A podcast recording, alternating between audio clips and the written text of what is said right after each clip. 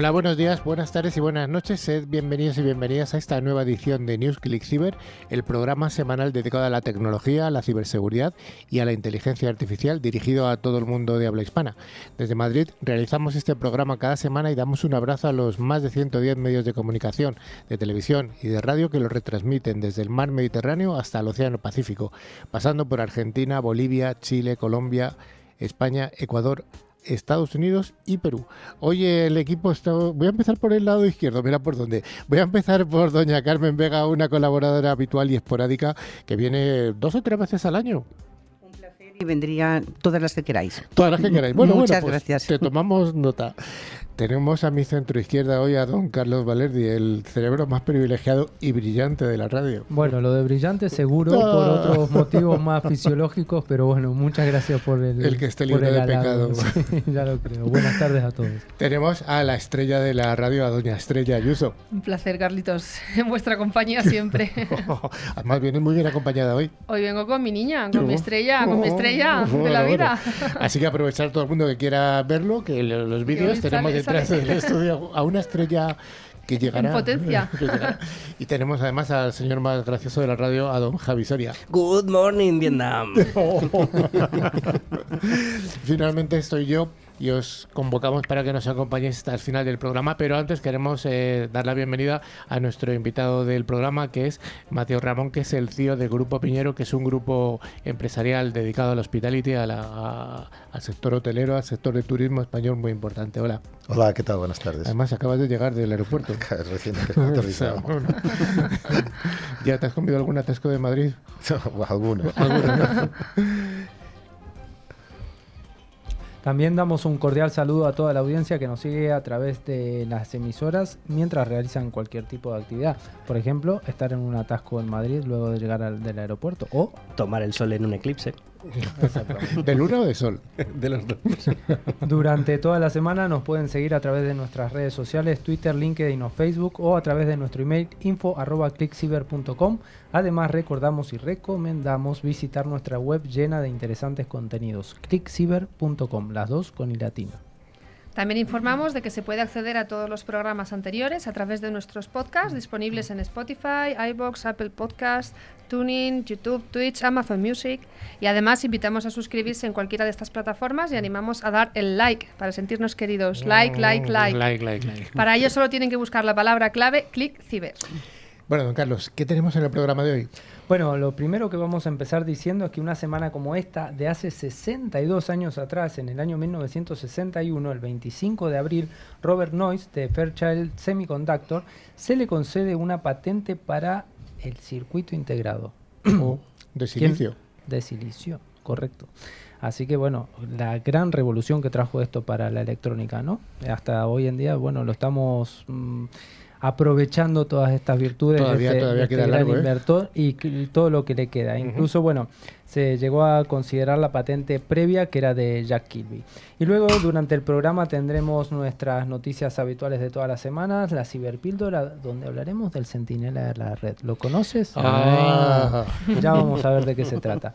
Nuestras tecnoefemérides habituales, el monográfico donde tendremos la visión de Halo de la mano de Carmen y nuestro invitado del día es Mateo Ramón, CEO de Grupo Piñero. Pues vamos con ese primer bloque, el bloque de noticias de ciberseguridad, pero antes recordamos a toda la audiencia que al finalizar el programa haremos el habitual concurso. Hay que estar atentos ya que la pregunta que haremos será identificar la noticia que es falsa o noticia fake. Vamos con ese bloque, el bloque de noticias.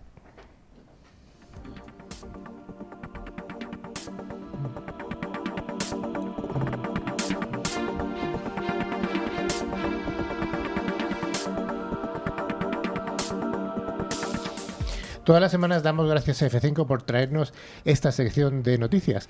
F5 es una empresa de seguridad y servicios de aplicaciones multicloud comprometida con la creación de un mundo digital mejor que ayuda a proteger y optimizar todas las aplicaciones y API en cualquier lugar, en las instalaciones locales, en la nube o en los extremos. Y la primera de las noticias nos dice de que hay un peligroso potencial de los chatbots para difundir información errónea. ¿Qué nos cuentas, Estrella? Pues así es, los chatbots van a traer mucho avance tecnológico, como bien sabéis, pero también un gran potencial para desinformar, porque como venimos viendo, se utilizan mucho en el servicio al cliente en muchos sectores, ¿no? Eh, telecomunicaciones, banca, comercio minorista, pero como todo avance de la tecnología, tiene sus pros y sus contras, y en el ámbito de la ciber que nos atañe, los riesgos. Los investigadores de la Universidad de Macquarie han descubierto que estos chatbots pueden entrenarse para difundir información falsa. Bueno, uno de los motivos por los cuales Elon Musk eh, quería comprar Twitter y hacer los grandes cambios que está haciendo, ¿no? El equipo descubrió además que el problema después de que estos chatbots como BlenderBot 2 y BlenderBot 3 de Meta se actualizaron para tener memoria a largo plazo. Memoria a largo plazo, ¿qué es eso, Estrella? Pues es uno de los nuevos desarrollos en los bots, que es un mecanismo de memoria a largo plazo que lo que hace es recordar información de conversaciones pasadas para aumentar el compromiso y la consistencia de las respuestas, o sea, la interacción. Exacto, este bot está diseñado para extraer conocimiento de naturaleza personal de su compañero de conversación, por ejemplo, indicando preferencia por un color en particular, haciendo que éste interactúe y brinde una experiencia, bueno, un poco más natural y humana, pero que lógicamente conlleva sus riesgos. Eso es, y entonces ante esto sugieren que la prevención es mejor método que la detección y entonces nos recomiendan adoptar métodos de autenticación de usuario de manera que la memoria del chatbot sea exclusiva de cada uno. Ajá. Bueno, pues vamos a ver una noticia que tiene que ver con Bellalui, que ha logrado evadir un ataque de password cracking o descifrado de contraseñas usando al azar diferentes contraseñas comunes. Estrella. Así es, este, el equipo de TI de una conocida marca de cosméticos ha reportado en su auditoría de seguridad anual que se han logrado evitar varios ataques de fuerza bruta usando simple y llanamente una combinación de contraseñas comunes en los accesos a los servidores comprometidos. Y os preguntaréis, ¿qué contraseñas han sido? Bueno, las A más ver. complicadas, ¿verdad? Sorpréndenos. Os sorprendo. 1, 2, 3, 4, 5, 6, QWERTY, 111, 000, contraseña. O sea, esta secuencia de passwords tan básica ha roto la lógica del atacante, como no. Entonces, no contaba con una combinación tan simple y, y tan llana de caracteres. Y entonces, el propio ataque que ha pretendido lanzar se ha vuelto contra él, cifrando por completo sus discos. Entonces, la empresa de cosméticos le ha pedido rescate para poder ayudarle a descifrar la, la información. Y le ha recomendado como mejor opción generar un conjunto aleatorio de símbolos y usar una herramienta de generación de credenciales segura. ¿Qué os parece? Ah, interesantísimo. Bueno, vamos con la siguiente que nos dice que el motivo por el que los routers son el nuevo oro entre los cibercriminales es, es- claro, es que está lleno de secretos y parece ser que los routers son el nuevo oro, el nuevo petróleo entre los ci- cibercriminales. Así es, Carlitos. La noticia es curiosa, cuanto menos. Antes de revender un móvil o un ordenador, seguro que todos lo hemos hecho, ¿no? Es eh, resetearlo, asegurarnos de que no queda ningún rastro de nuestros datos. Y los usuarios cada vez somos más conscientes de que estos pueden ser utilizados para delitos y que merece la pena tomarse su tiempo para evitar que caigan en malas manos. Ujú. Javi, ¿y por qué no hacer lo mismo con los routers? Bueno, por poder lo puedes hacer exactamente igual. Lo que pasa que la información que tienen dentro al final son las tablas de router y las conexiones que has realizado, que muchas veces como se va pisando en la tabla de MFT dentro del disco duro pequeñito que tiene, pues no tiene demasiado sentido. Pero bueno, eh, siempre es recomendable hacerlo. Y al final estamos hablando de lograr que las credenciales de acceso a redes corporativas, según una investigación que reciente me ha hecho Kela, pues ronda los eh, 2.800 dólares o 3.000 euros aproximadamente. Por lo tanto, un típico router usado, la verdad es que cuestan menos de cientos, o algunos cientos de- de dólares o de, o de euros. La realidad es que es una mina de oro para los atacantes. Hombre, sobre todo por las credenciales VPN y cualquier tipo de conexión, eh, pues al final accedes a la empresa, accedes a datos propios. Al final, eh, normalmente la gente se fija simplemente en el teléfono y en sus datos, pero esos credenciales que tienen los routers al final son bastante importantes. Una cosa que hay que tener en cuenta aquí es que cuando se hace una donación de equipos o, se, o se tiran los equipos, hacer un borrado seguro de todo este tipo de cosas. Porque uno dice, bueno, eh, cojo el router que tengo ahí que no lo uso, lo tiro o lo dono y lo, o lo regalo. Mm, Pero que vaya con un borrado seguro. Nadie regalaría un disco rígido con toda su información. Con bueno, tus fotos. hacer lo mismo. Claro, exacto. La verdad es que los borrados seguros son bastante difíciles de hacer en los discos duros normales. De hecho, uno de los algoritmos que se usa es el algoritmo de Guntman, donde sobreescribes 35 veces con ceros, con unos, con números aleatorios. Y aún así, después de eso se puede recuperar. Entonces, Acuérdate lo que hizo el informático famoso del Partido Popular hace años, ¿no? bueno, pero es el que- martillo. Eh, bueno, el martillo y dar un, dis- un, un portátil sin disco duro, que esa es la mejor opción. Sí, tremendo. Bueno, vamos a tener un poco de precaución con esos dispositivos USB de regalo, ya que enviar este tipo de dispositivos haciéndose pasar por Amazon está siendo una nueva estrategia para infectarte de ransomware, ¿no, Carlos? Sí, así es. Los paquetes que mandaban los ciberdelincuentes se hacían pasar por envíos de Amazon o del Departamento de Salud y Servicios Humanos de Estados Unidos cuando se introducen los USB en los ordenadores. ¿Qué pasa? Se descarga el ransomware. Eso es, un grupo de ciberdelincuentes están mandando estos USBs maliciosos a las empresas para precisamente infectar las redes de la compañía con malware. ¿no? Eh, Según informa Blipping Computer, el FBI afirma que el grupo FIN7 se hizo pasar por Amazon y el Departamento de Salud, como bien comentabas, para enviar paquetes con estos dispositivos. Los envíos que se utilizaban desde el Servicio Postal de los Estados Unidos o desde UPS, por ejemplo, llevaban incorporadas tarjetas de regalo falsas o notas de agradecimiento y dentro del paquete iban las unidades de almacenamiento, estos BAD USB o BAD Beetle USB con el logotipo de la marca LilyGo. Eso es, además estos dispositivos incorporaban un malware que en el momento de conectarlo al ordenador se registraba como un teclado. Entonces, cuando se retiraba el USB, el PC seguía funcionando correctamente sin presentar ningún tipo de inconveniente. Sin embargo, se empezaba a instalar un malware adicional para introducir ransomware en redes comprometidas. Estos ataques se conocen como USB Drive-by y solo tienen éxito cuando las víctimas están dispuestas precisamente a caer en la trampa y conectar el dispositivo USB en los ordenadores. Por lo tanto, de nuevo insistimos desde aquí en la necesidad de invertir en concienciación e información del eslabón más débil de la cadena, que es el empleado. Bueno, esto es una de las pruebas que se hace muchas veces en las empresas, ¿no? Para ver qué tan atentos están los empleados. Se deja ahí un dispositivo USB a ver quién lo coge, quién lo conecta y para encontrar vulnerabilidades. Al Entonces, final, ¿El que me has dejado esta mañana era falso? Ah, te robé todas tus criptomonedas. Pero al final lo que se busca con esto es justamente est- esta parte de la ingeniería social, ¿no? La gente tiene la curiosidad de ir y, y conectarlo a ver si se encuentra algo. Bueno, eh, por ahí nos pueden entrar. Sí. De hecho, es uno de los primeros ataques que ocurrió en el mundo OT en Irak, en una central de enriquecimiento de uranio. El famoso Stuxnet. USB gratis. Ah. Bueno, Javi, te voy a mirar a ti porque ahí la siguiente noticia me gustaría que la comentaras ya que se están descubriendo, bueno, es algo que ya es conocido, eh, puertos de carga móvil en aeropuertos, en distintos restaurantes, en muchos, en muchas ubicaciones y realmente en realidad son un vector de ataque, ¿no? Bueno, eh, realmente lo que utilizan es el Jacking, es decir, eh, te instalan malware a través de un USB, a través de un puerto de carga, pues en un metro, en cualquier sitio, y muchas de las veces es o un sobrevoltaje o un malware que te instala un troyano para después conseguir datos. Entonces, ahora mismo el FBI está alertando de ello porque cualquiera con un destornillador accede, conecta su malware a ese puerto y cada vez que accedes estás infectado. Esto se empezó a usar en cajeros también, es muy divertido. Entonces, ¿cuál es tu recomendación que demos a una persona que va con un teléfono móvil y que va en un autobús, lleva un cable y se queda sin carga? ¿Lo Pues, conecta o no lo conecta? Mm, en principio, si no tienes una medida de seguridad, no. ¿Qué medida de seguridad puede ser? Un puerto en el cual tú tengas eh, cortados los cables de conexión o eh, pedirle al teléfono que cada vez que se conecta a algún sitio pida permiso. Si no pide permiso, directamente se te instala el malware automáticamente. Ese permiso tiene que ser para que haya carga y descarga de datos desde ese, desde ese eh, USB. Correcto. De hecho, incluso algún tipo de batería y algunos conversores de extensión de puertos también lo tienen. O sea, yo tendría siempre cuidado con lo que conecto a mis dispositivos. Siempre. Vale, o sea, es lo mismo, la misma recomendación que no beber de un vaso que está en un bar que no es el tuyo, ¿no? Por ejemplo. Por ejemplo. Llanamente. Bueno, don Carlos, vamos a ver con la siguiente noticia que nos habla de que hay una nueva técnica de ataque para deshabilitar el software de los EDR, de estos antivirus de nueva generación. Correcto, exactamente. A ver, lo que hacen los ciberdelincuentes es con, este- con una herramienta mm, hasta ahora un poco desconocida que se denomina AUKIL, eh, está diseñada para que para deshabilitar estos EDRs. ¿A qué apelan los ciberdelincuentes? A un método que se llama BioIVD, que es Bring Your Own Vulnerable Driver. Es decir, es, claro, consiste en atacar una versión obsoleta del driver que tenemos instalado, sobre todo en los dispositivos con Windows, y a través de esa vulnerabilidad de un driver que no está parcheado o que está en una versión que ya eh, es obsoleta, lo que hacen es deshabilitar el EDR. Una vez que tienen deshabilitado el EDR, prácticamente pueden hacer lo que quieren dentro de nuestro dispositivo.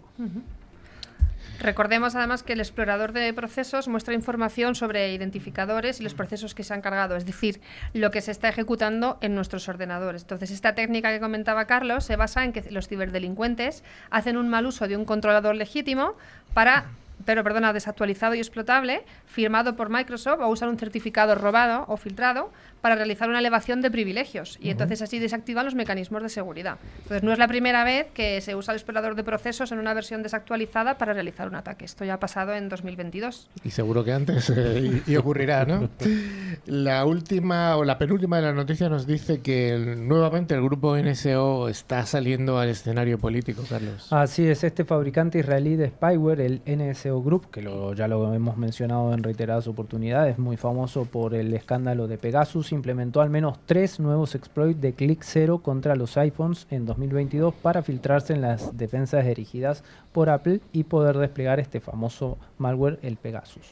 Recordemos que normalmente un malware o software espía requiere convencer al usuario víctima para que haga clic en un enlace o se baje un archivo comprometido para instalarse en su teléfono, tablet, computadora, etc. Sin embargo, en un ataque sin clics, el software puede instalarse en un dispositivo sin que la víctima haga mm, clic en ningún enlace.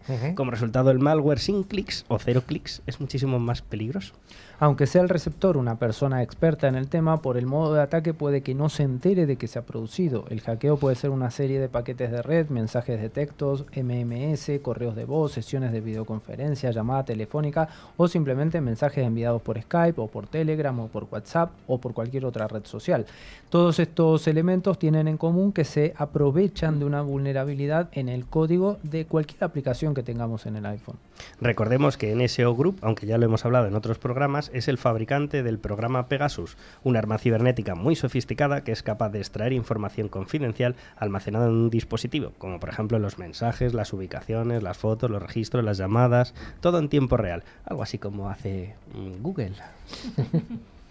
Exacto, dos de los objetivos de la última campaña descubierta por Citizen Lab incluye defensores de los derechos humanos del centro de pre- PRODH, que representa a las víctimas de ejecuciones extrajudiciales y desapariciones nada menos que del ejército mexicano. Las intrusiones ocurrieron en junio del año pasado, de 2022. También se han descubierto evidencias de un activista de los derechos humanos con sede en el Medio Oriente, así como de un periodista húngaro que fueron atacados con este spyware. Sus nombres no han sido revelados. Esto pasa también porque eh, estamos acostumbrados y hay que demistificar un poco el tema de que eh, en Linux no hay virus, en iPhone no hay virus. Eso ya se acabó. Entonces, hay que proteger todos los dispositivos. Yo en mi iPhone tengo un, antivirus y tengo también un MTD.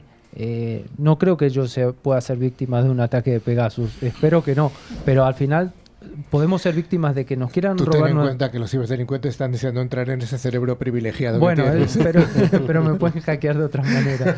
Pero a lo que voy es que al final uno tiene todos sus datos en los teléfonos. Sí, sí. Entonces, cualquier ataque que intente robar nuestras credenciales bancarias, por ejemplo, pueden entrar a través de tu- del teléfono. Entonces, dejemos el mito de que no hay vulnerabilidades para todos los sistemas operativos. Las hay y hay que protegerse para esto. Vamos con una noticia que ha dado mucho juego durante la semana pasada en España. Una noticia realmente muy relevante que todavía no sabemos cuál es el calado que va a tener porque probablemente se vayan a ver resultados en las próximas semanas, meses o incluso años. Ya que hubo un ataque bestial a un operador de telecomunicaciones que se llama Digi que tiene más de 5 millones de, de clientes en España. Eso es. eh, por medio de un comunicado oficial a través de correo electrónico, la operadora Digi ha notificado a los usuarios de la compañía afectados por el ciberataque de forma similar a lo que pasó hace unos días eh, con el ciberataque a Yoigo, que expuso la información de millones de clientes. En él se detalla el nivel de acceso que han obtenido, así como las medidas que la compañía ha tomado para evitar un mal uso de la información comprometida. La operadora ha indicado que los ciberdelincuentes no han llegado a obtener información confidencial de sus clientes, como DNI o número de cuenta completo. Bueno, Peligro, peligro. Bueno, Como recomendación desde News Click Cyber, eh, los usuarios de esta compañía, por favor, tengan cuidado estos días, porque esos datos que han obtenido segu- seguramente se utilizarán para campañas de phishing. Por lo tanto, tengan cuidado de cosas no solicitadas y cambien sus contraseñas. Absolutamente. Bueno, eh, ¿ya alguna recomendación que viene pronto el Día de la Madre, Estrella? Bueno, yo espero recibir algún regalito, eso es lo primero. Bueno, bien. Pero vamos, eh, sí, sí, efectivamente hay días señalados y el Día de la Madre es, es uno de ellos. Eh, por ejemplo, Ferrero Rocher, eh, sabemos que sortea una cesta por el Día de la Madre, pero es un phishing. Es falso. No es, no, no- no es bueno, no, No. lleva, no lleva la web oficial ni hay bombones, ¿vale? Vaya. Piden datos personales, entonces se reenvía por personas legítimas usando WhatsApp. Entonces, eh, estaros atentos porque eh, ante la duda siempre ir a la web oficial y no reenviéis masivamente este tipo de WhatsApp sin confirmarlo antes. Bueno, siempre decimos que este tipo de ofertas tan maravillosas, que se aprovecha el Black Friday, el Día de la Madre, los. Reyes Magos... bueno, Sospechar, siempre sospechar. Sospechar, sospechar. Bueno, pues hasta aquí las noticias y como hemos dicho, una de ellas ha sido falsa.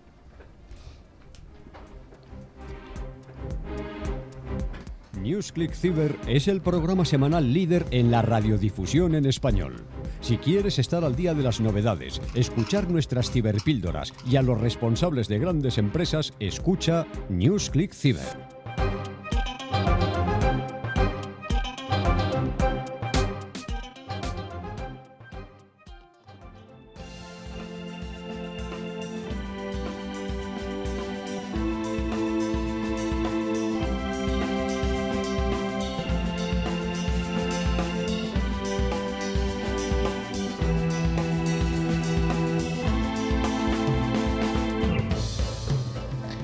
La firma de ciberseguridad Forcepoint es la encargada de traernos cada semana nuestra ciberpíldora.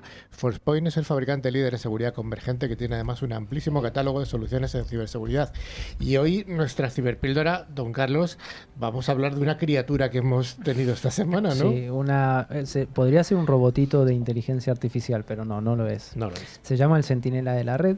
Eh, a ver, es una iniciativa que hemos creado esta semana, este fin de semana más precisamente, donde lo que pretendemos, como nuestro lema es formar, informar y entretener, es semanalmente acercar a todos aquellos que estén suscriptos a, nuestra, a nuestro informativo y demás, es una, un pequeño resumen de lo más relevante que ha pasado en la semana, Sí. tanto de nuestras secciones de noticias como de tecnoefemérides, y si ha pasado algo en el medio, es acercarlo de una forma amena, muy sencilla, muy cortita, no es para que lean un testamento No. en un libro, sino es un resumen de lo que ha pasado en la semana. Es un resumen de recortes de Correcto. tecnología, de inteligencia artificial y de ciberseguridad. Correcto. Y una cosa que nos hemos marcado desde el principio es que estuviera totalmente documentado. Es decir, que si hay un recorte, se añade el enlace oficial, sea en español, en Exacto. inglés, se traduce al español, siempre va a ir en español. Normalmente fuentes muchas serán en, en inglés.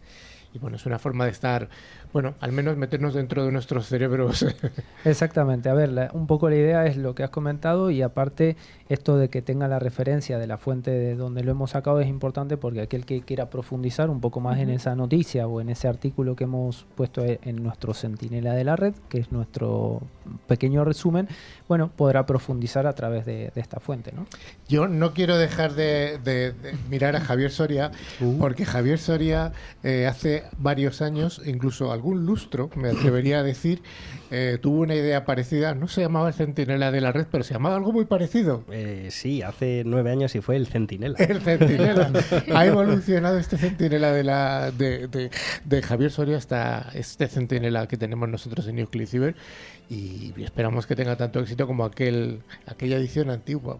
Eh, además, aparte de las noticias, acabé poniendo cosas divertidas ahí también. También. bueno, seguro que si estás tú, eh, algo algo aparecerá. bueno, pues hasta aquí está Ciberpíldora. No sé que quieras añadir algo más. Sí, añadir que aquel que lo quiera recibir lo vamos a enviar por correo electrónico, además de publicarlo en nuestras redes sociales, en LinkedIn, Facebook, Twitter y demás. Eh, solo tiene que entrar a clickciber.com, a nuestra web, y al- abajo al final de todo es suscribirse a la newsletter. Lo único que le pedimos es un correo electrónico, no queremos más datos. no queremos nombre siquiera, ni Nada. empresa, ni nada. Nada, no nos interesa, solo Nada. nos interesa que tengan la información y con el correo electrónico nos basta. Y si no, lo pueden hacer a través de las redes sociales. Pues Los invitamos a todos. Más fácil imposible. ¿Y el Exacto. precio? ¿Cuál es el coste? Cero. Cero. Cero, no tiene coste. Totalmente gratuito. Bueno, pues hasta ahí.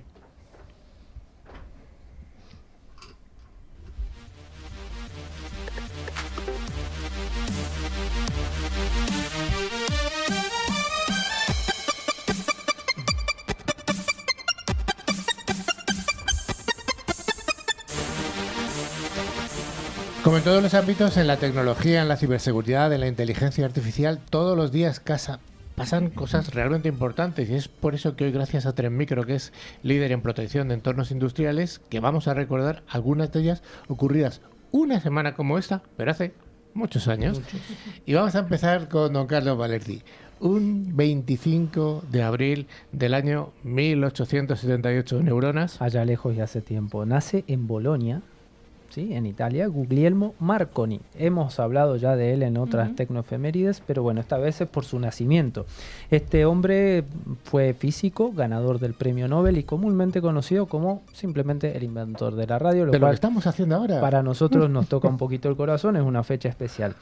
Y además decir que, bueno, ese mismo día, pero de 2011, Wikileaks divulga 779 documentos clasificados que dejan en conocimiento los hechos de irregularidades y abusos de poder sobre los reos encerrados en Guantánamo por Estados Unidos. Esto sabemos lo que trajo, ¿no? Sí, sí, sí, sí. Estrella, algo antes de Cristo, mucho antes. Uf, pero mucho antes. Concretamente el 24 de abril de 1184.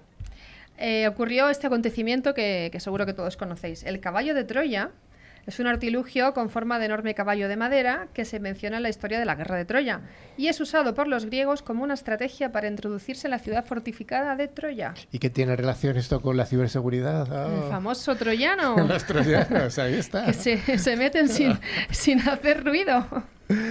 Bueno, Javi, ¿qué nos cuentas de un año como este del Día del Libro? Que también... Uh, uh, lela, ahí ocurrió la muerte de los dos más grandes dentro de la literatura, un tal Miguel de Cervantes y William Shakespeare, el Uy. 23 de abril. Del mismo año, además. Sí.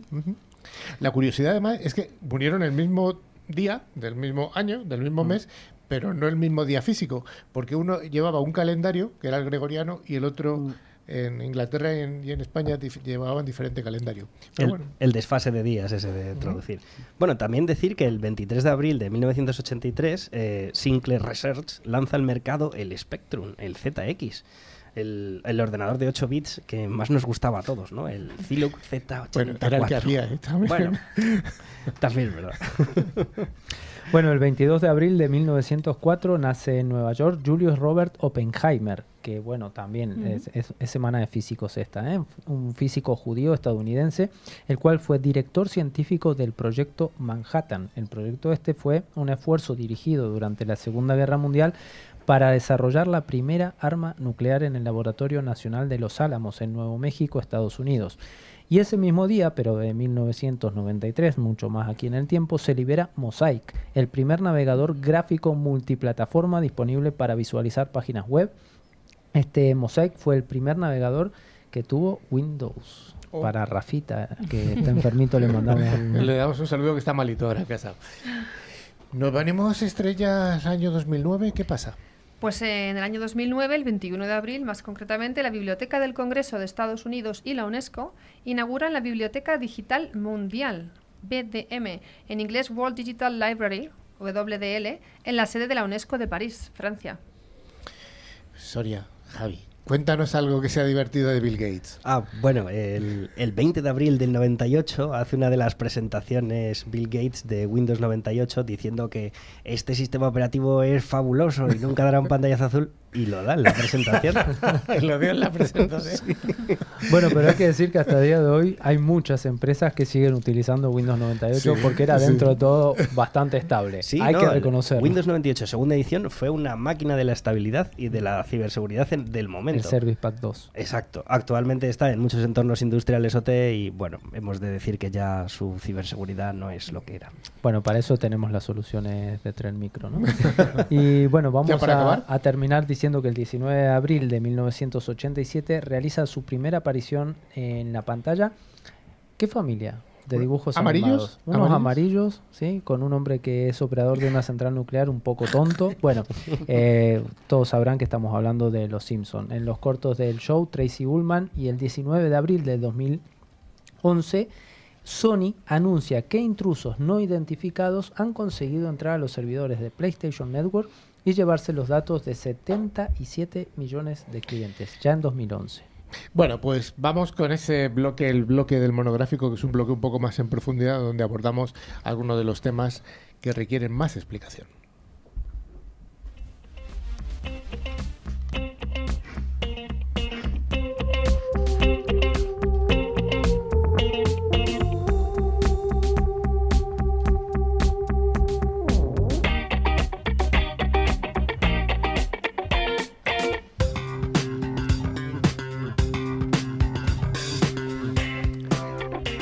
Gracias a empresas de alta tecnología, como es el caso de Alot, cada semana Cyber os ofrece nuestra monográfico para aclarar distintos conceptos tecnológicos. Recordamos una vez más que Alot es la solución tecnológica que asegura el rendimiento de las aplicaciones más importantes dentro de una red. Y hoy nuestro monográfico va a hablar Vamos a apoyarnos además que viene con nosotros Carmen, Carmen Vega, que como hemos dicho, pues es eh, la responsable comercial de Alote en, en España y además es una habitual del programa. Eso es. O sea que, eh, además tiene unas aficiones que alguna vez nos las ha contado y son muy divertidas. Pero hoy, hoy no vamos a obviarlas. Hoy no toca. Hoy no toca eso. Pero sí vamos a hablar de dos temas que nos parecen muy relevantes. Y es un poco la visión vuestra desde Alot de cómo se están gestionando los grandes eventos, sobre todo en cuanto al control de las aplicaciones más críticas y por supuesto desde el punto de vista de, de seguridad. ¿Cuál es vuestra visión? Pues mira, aprovechando que tenemos hoy a Mateo con de Grupo Piñero em, y enfocándonos en el sector propiamente de, del- de los hoteles, es muy, muy especialmente para nosotros relevante el analizar la diferenciación de servicios. ¿Qué es un servicio para nosotros? Pues un hotel no tiene que- no puede tratar por igual a un huésped, hablo por supuesto a nivel de comunicaciones, versus a un expositor como puede ser Click Radio o Alot haciendo un evento en alguno de sus grandes salones. Es completamente diferente la aproximación de negocio. Uno se gasta muchísimo dinero y tiene que tener garantizada todo el vídeo, eh, los datos, el wifi, etcétera, porque va a hacer una gran exposición eh, para sus clientes o para sus propios empleados. Esa diferenciación de servicios requiere tener tecnología capaz no solo de mantener eh, pues un alto rendimiento, nosotros le llamamos un alto performance, Sí. por supuesto con seguridad, pero con esa capacidad de identificar aplicaciones críticas que puede ser, por poner un ejemplo para ser más explicativo, si yo estoy usando el mismo wifi y como huésped estoy en la piscina, tengo que tener menos prioridad de ese uso versus a Click Radio que lo está usando para la transmisión de su programa. O por ejemplo, si alguien quiere subir una foto de sus vacaciones, ¿no? O por ejemplo, cualquier cualquier cosa como huésped. Es un servicio totalmente diferente. ¿Y qué me cuentas de las aplicaciones que necesitan eh, que estén funcionando en tiempo real real? O sea, estoy hablando, por ejemplo, de cuando alguien, cuando viajas al extranjero a un sitio Sí. Pues quieres hablar por teléfono con tus familiares y utilizas habitualmente WhatsApp o algo parecido para una comunicación de Eh, voz. Todo esto, bajo nuestro punto de vista, requiere entender que la red es un organismo vivo. ¿Qué quiere decir eso? Que si yo necesito hacer un Teams y para, para mí como negocio es una conversación profesional, lo estoy haciendo con los CEOs, con los CISOs, con mis clientes, esa aplicación tiene que ser tratada prioritariamente. Si yo estoy haciendo un Teams de forma personal con mi familia, pues soy menos relevante de cara al negocio que en este caso un hotel eh, puede tener en, en consideración. Entonces, las aplicaciones críticas es fundamental saber tratarlas y, por supuesto, tiene que ser en tiempo real. No podemos perder mm, ni siquiera minutos. Estamos hablando de grandes eventos, eh, has hablado de, has citado hoteles, pero entiendo que cualquier tipo de congreso en cualquier... eh, Absolutamente, cualquier tipo de congreso e incluso eh, un cliente tipo un tour operador. Eh, em, cuando yo me, yo me acerco como usuario a buscar un viaje o un hotel a una página web y ese tour operador me responde con un poquito de retraso, porque estamos ya acostumbrados a no esperar, o con una sensación mala, pixelados, un, un mensaje, si hay un vídeo un poquito distorsionado, creo que no esperamos ninguno de nosotros no sé, no, sé, no sé qué decir, si 10 segundos o 15, para, segundos. para marcharnos inmediatamente a otro. Eso es una pérdida de negocio Sí. de cara a ese, a ese tour operador. ¿Cómo lo solucionamos nosotros? Pues con ese control en la red de ese tratamiento de aplicaciones críticas, insisto, en tiempo real, que eh, tecnológicamente le llamamos calidad de experiencia, QoE, y, y- y necesitas para eso tecnología capaz, repito de nuevo, de actuar en tiempo real, porque pensar cualquiera de vosotros que vamos a buscar un viaje, he dicho 10 segundos y creo que me paso.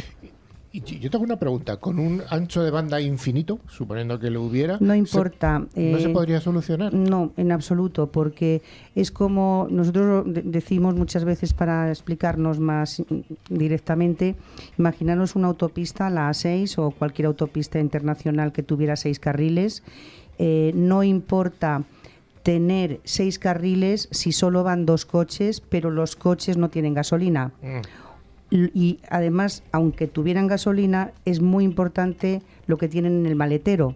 Y si yo en el maletero voy con algo, un virus, voy con, sin seguridad o voy con un conductor en malas condiciones o tengo la rueda desinflada, ya puedo tener seis carriles, puedo tener siete, puedo tener toda la autopista para mí, voy a llegar mal o no voy a llegar. Y- O sea que siempre hay que aplicar esa inteligencia. Absolutamente. Tenemos clientes que tienen su propia fibra, les sobra muchísimo canal ca- o caudal para los anchos de banda que utilizan y aún así es fundamental para ellos este control de esta priorización. Y ese control no lo puede dar de alguna manera el operador o, o muchas veces tiene que ser dentro de la red. Em, Es una solución combinada. Ajá. Muchas veces lo da el operador, bueno, siempre lo da el operador, pero el propio cliente también tiene que tener la precaución de esa garantía, porque el operador acaba, digamos, eh, si nos imaginamos una cebolla, acaba en una capa determinada y luego la comunicación va dentro de- del propio cliente que también tiene su responsabilidad de, cuidar estas aplicaciones, pero al final se trata de que él mm, tenga su negocio en marcha y correctamente. Eh, y eso, eso es siempre responsabilidad de- del propio cliente también.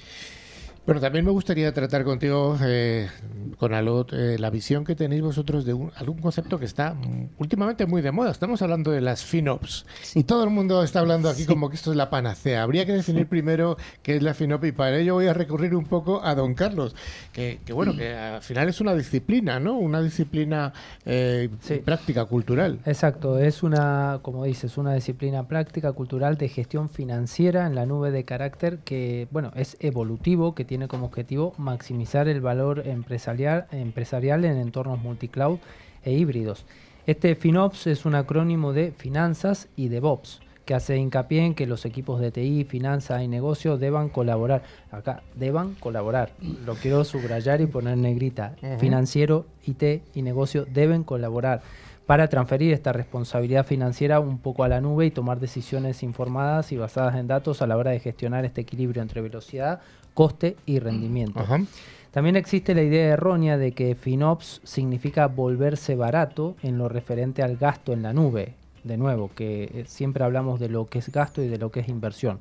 Cuando más bien se trata de eliminar sus inhibidores, capacitar a los equipos de ingeniería para que desarrollen mejores funciones, aplicaciones y migraciones más rápido y facilitar una conversación multidisciplinar sobre dónde y cuándo invertir, no gastar. Vamos a ver ahora la visión que nos va a dar Carmen de Alot desde este punto de vista del Sí, ¿Cuál lo es vuestra visión? Lo ha, lo ha explicado muy bien, Carlos. Si me permitís, doy un pelín un pasito atrás, ya que antes hablábamos de historia.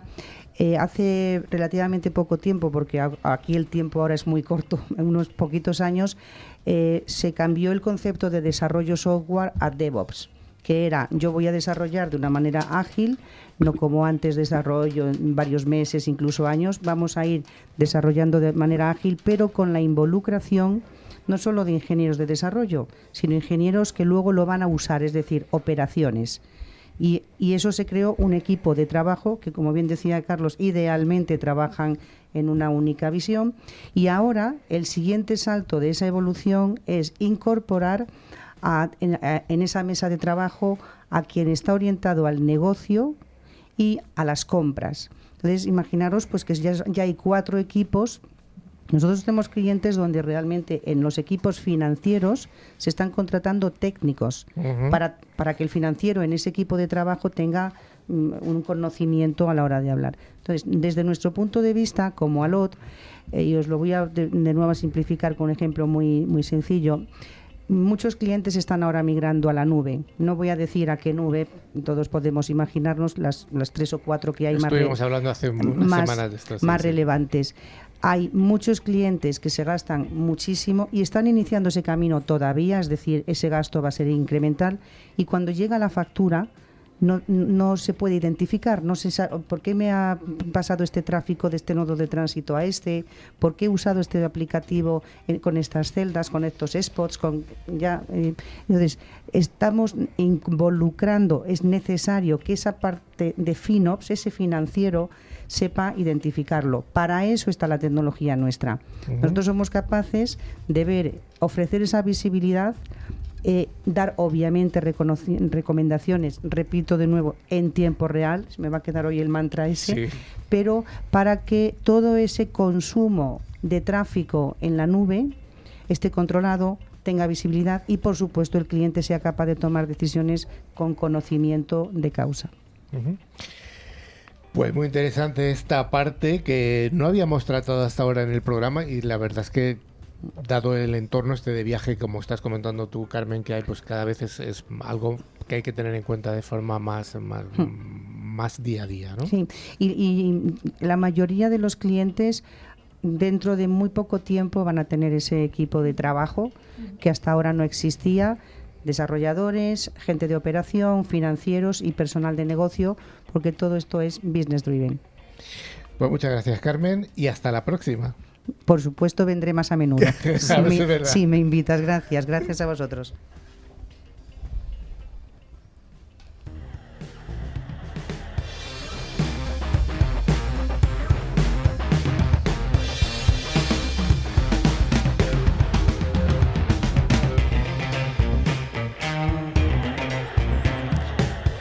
Como decíamos al principio, tenemos el placer de tener con nosotros aquí en el estudio a Mateo Ramón, que le agradecemos un montón que acaba de llegar de- del aeropuerto, viene desde Palma, ¿verdad? Desde Palma directamente. Desde Palma, además, que hoy no está con nosotros eh, Joan Massanet, que suele ser un, es un colaborador que tenemos habitualmente, que está eh, físicamente ahí en Palma.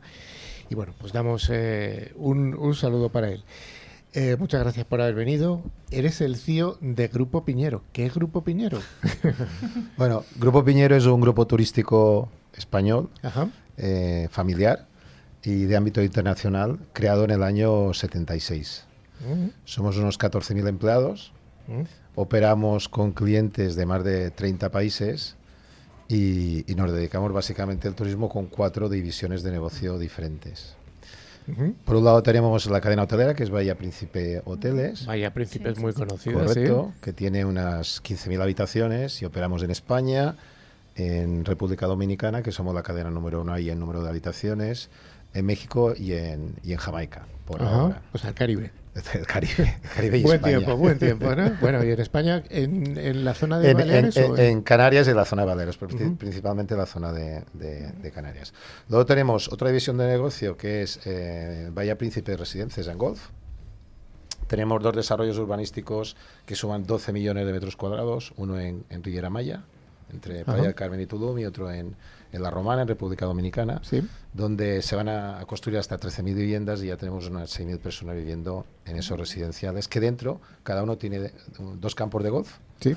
eh, que son PGA y Lord 2 y los cuales están creados dentro de, de- están mezcladas las casas y el campo Sí. de golf y demás y es un reclamo eh, más para, para, para vivir ahí además en el de México ya estamos eh, construyendo un, un- un colegio estamos construyendo un centro comercial es decir O sea, que es una mini, una mica- mini es- ciudad. son ciudades son mini ciudades por otro lado tenemos la división de, de tour operación, que es Sol Tour, que fue el primer negocio del, del grupo, eh, que opera principalmente para es- España y Portugal. Ajá. Y por último tenemos una división que llamamos MIL, que es Mobility, Leisure Incoming, que queda muy bien en inglés, pero que Sí. son los servicios de receptivo y de crochet realmente para cuando llegan nuestros clientes tratarlos. Pensad que en, en Dominicana la, comp- la compañía más grande de autobuses que hay es, es, es nuestra, que es Solbus, para manejar los, los clientes nuestros y, y de otros eh, tour operadores. Ujú. Y principalmente esto es muy resumido. el- O sea el que en unos 40 años, eh, 14.000 empleados, no está mal, no está mal. ¿eh? bueno, bueno. Vamos a ver si llegamos nosotros, don Carlos. eh. ¿Llegaremos? No sé si llegaremos. Bueno, vamos a poner empeño. Em, eres el, CIS el CIO corporativo, ¿verdad? Correcto. CIO que entiendo que debajo de tu responsabilidad caen las áreas de, de comunicaciones, sistemas, eh, aplicaciones, ciberseguridad, cloud, todas estas cosas que hemos venido comentando por aquí.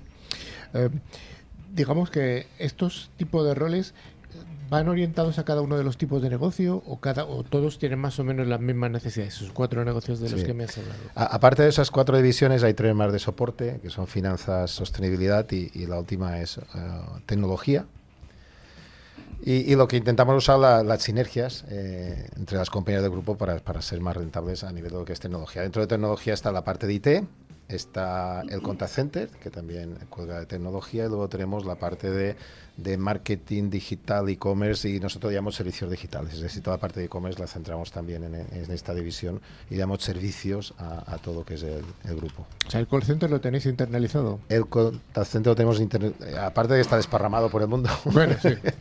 lo tenemos interiorizado porque al final es un canal de venta. Eh, eh, la unicanalidad es voz, es chat, es, es- es- es correo. Es, es- es- es una parte importante. Externalizar un soporte sí, pero externalizar la venta es complicado. Interesante. Eh, ¿Cuáles serían las diferencias tecnológicas más importantes entre las distintas divisiones o las más destacables? Bueno, pues eh, por un lado tenemos la tour operación, dependen, eh, su business es, es tecnología, sin ellos no podían trabajar. Estos mueven 12 millones de llamadas APIs a la semana, porque cada vez que haces una consulta, estas que decías de 6 segundos, estamos en tiempo real, todos nos llamamos entre nosotros. Y, y- y si- y si tardamos mucho, eh, las agencias de viajes se conectan a otro. Luego tenemos otro mundo que es el de hoteles. Este es muy extenso porque existen varios mundos dentro de hoteles. Existe la parte de e-commerce. A pesar de que seamos hoteles vacacionales, que es más complicada la venta directa, llegamos ya al 16% de, de la venta directa, so- más aún para el mercado americano y canadiense, que son Ajá. es acostumbrado ya a comprar directamente.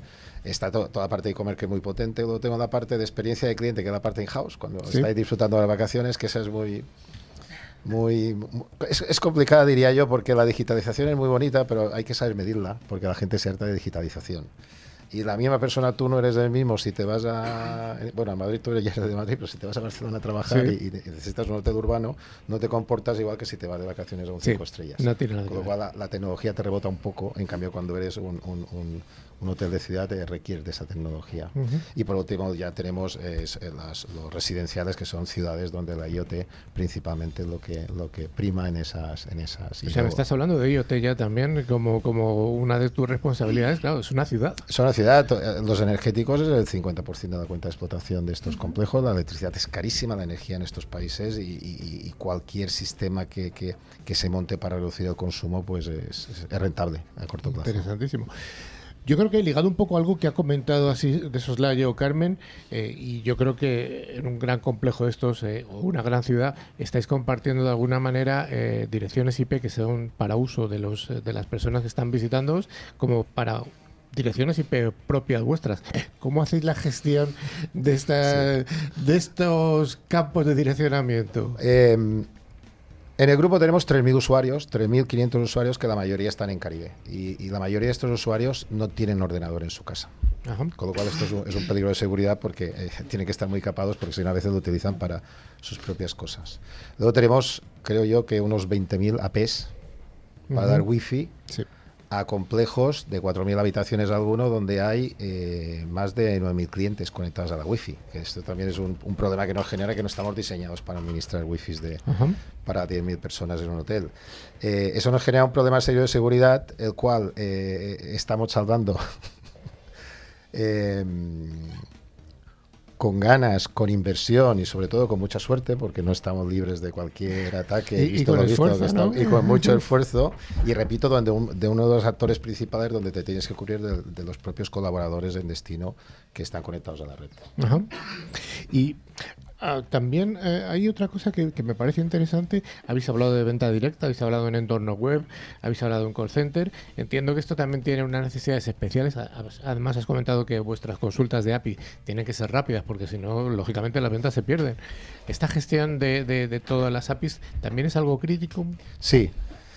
Es más, eh, nosotros veníamos de una arquitectura on-prem, eh, todo en, en, en- en entorno, en- data center propios, y, y aprovechamos la pandemia, que fue un, un problema muy importante que tuvimos en el turismo, porque eh, dejamos de tener actividad, y cogimos los trastos y, y nos fuimos a, a las nubes, a las nubes varias, y, Sí. y, todo 100%.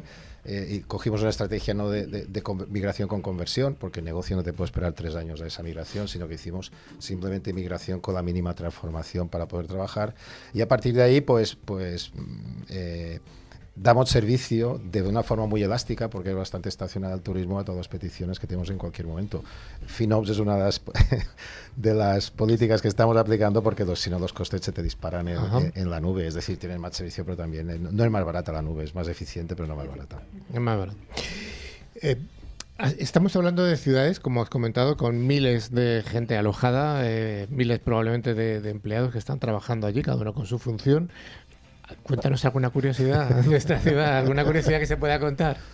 Ahora, hay dos complejos grandes, uno en Bávaro, y en Dominicana y otro en, cerca de Tulum, en México. Yo estaba en el de Bávaro, ¿eh? es una pasada, es, una maravilla. Allí hay 4.000 habitaciones, al 80% de media 90, a 2.3 eh, clientes por habitación, pues, pues imaginar, más los 4.000 empleados, porque hay un empleado por habitación de ratio, pues ahí comen desayuno, cena 15 personas. En esos complejos, por ejemplo, se consumen 25.000 huevos de gallina cada día. 25.000 huevos de gallina. Y seguro que kilos y kilos de miel y no quiero mirar a nadie. bueno, eh, aparte de estas curiosidades, que ya nos da un poco el orden de magnitud de cuál es el problema desde el punto de vista de tecnología, de gestionar es, todo eso, eh, Hablamos mucho en el programa de inteligencia artificial como ayuda a la tecnología. ¿Cuál es vuestra visión de la inteligencia artificial como ayuda a tu labor como CEO? Eh, la inteligencia artificial no es que sea una ayuda, es que se ha convertido en algo indispensable. Eh, nosotros nuestras cuentas de explotación se gestionan a diario porque se invierte un, dinero en dar de comer a la gente, en, los, en, el personal que tiene que haber en estos hoteles. Eh, manejar ocupaciones variables te implica contratar personal, parar personal, contratar más comida, no compras comida un día para otro. Y, el día de carne llegan trailers de carne, de verdura llegan trailers de verdura. Y esto tenemos que, con la inteligencia artificial, empezar a predecir, bueno, ya lo estamos haciendo, predecir las ocupaciones a futuro. Con lo que tenemos en venta, lo que tenemos en libros, la experiencia, las ofertas, ya empezamos a predecir. Y a eso le aplicamos los ratios de consumo, de energía por, por habitación ocupada, de, de, comida, y además con la inteligencia artificial corregimos esos ratios con lo que ha sido la realidad con lo cual somos capaces de hacer una cuenta de explotación a futuro. Sacamos ya cuentas de explotación a 180 días. Esto eh, al final es ya más un Smart City lo que están gestionando mm, prácticamente que un complejo hotelero. Es, una, Smart City porque en, estos países fabricamos electricidad, claro. depuramos el agua por osmosis, es decir, los servicios que en Europa o en primer mundo que dicen los tienes conectados y subcontratados, ahí los tienes que, que claro, Porque hay zonas muy vírgenes en, toda esa, en, esos países y más en Riviera Maya. Entonces, es prácticamente empezar desde cero una ciudad. Correcto. Y para, y para administrar esa ciudad necesitas sobre todo el tema del dato, no solamente para el mundo e-commerce, el tema del, dato es indispensable para gobernar estas compañías y la inteligencia artificial para ayudar a dar pasos hacia adelante. Ya para acabar, sí que me gustaría acabar justamente con lo que acabas de decir, el dato, la importancia del dato. ¿Cuál es eh, la relevancia de la gestión del dato dentro de un grupo como Grupo Piñero? Solamente a nivel de budget, el 20% del budget de, tecnología lo dedicamos a, tratar el dato, a la oficina del dato que tenemos. El 20%.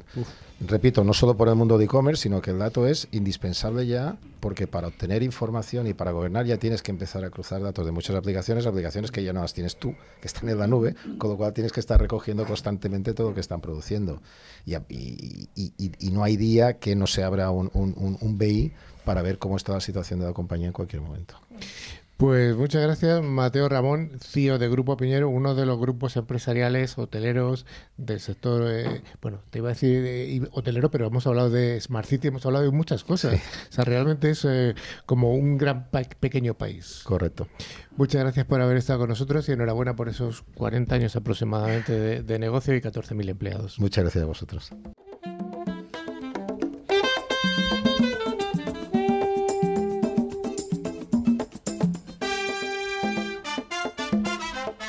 Pues esta música caribeña que nos acompaña un poquito. Estrella ya está con ganas de salir otra vez. ¿eh? bueno, bueno, bueno. bueno, antes de nada sí que tenemos que dar los premios de la semana pasada de nuestro concurso. ¿Quiénes son, han sido los ganadores? ¿Quién tiene los nombres? Fernando Medina, Mallorca, España y Manel Pinzón, Valencia, España. Bueno, ambos han sido de España, así que instamos a toda la audiencia que nos escucha desde Latinoamérica y desde Estados Unidos también, que ya nos hemos enterado que nos siguen desde muchas ciudades de Estados Unidos, a que participen del concurso. Recordemos que es muy sencillo hacerlo. ¿Cómo se hace?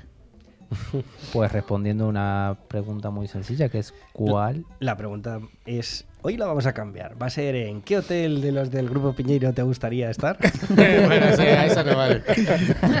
No, la pregunta es la de siempre. ¿Cuál es la noticia falsa? Y por favor enviarnos un email para participar a info.clickciber.com indicando tu nombre y tu localidad. Pues ya sí que sí, estamos llegando al final. Qué lástima, ¿no? Pero bueno, lo bueno es que la semana que viene volvemos. Antes de despedirnos, les recordamos que a través de nuestra web clickciber.com se puede acceder a nuestra revista digital, al Centinela de la Red, a partir de ahora, ver las fotos y otros contenidos de interés. Y también pueden seguirnos a través de todas nuestras redes sociales, Twitter, LinkedIn o Facebook. Y finalmente recordamos que a través de todas las plataformas de podcast pueden escuchar tanto este como los programas anteriores que están disponibles en iBox, Spotify, Tuning, YouTube, Twitch, Amazon Music, buscando siempre la palabra clave ClickCiber y dándole al like si te ha gustado el contenido. Like, like, like, like, like. Please. Bueno, pues muchas gracias Carmen, Carlos, Gracias a a Javi, vosotros. Estrella, A vosotros. Mateo y a la de atrás. Comita. Muchas gracias a todos. Nos vemos y nos escuchamos escuchamos aquí en siete días y consultar el centinela de la red. Y suscribirse al newsletter para que les llegue. Bueno, bueno. Y, y darle conclusión. like. Adiós, Siempre adiós. darle like. Hasta adiós. La semana que viene. Hasta la semana que viene. Hasta la semana que viene.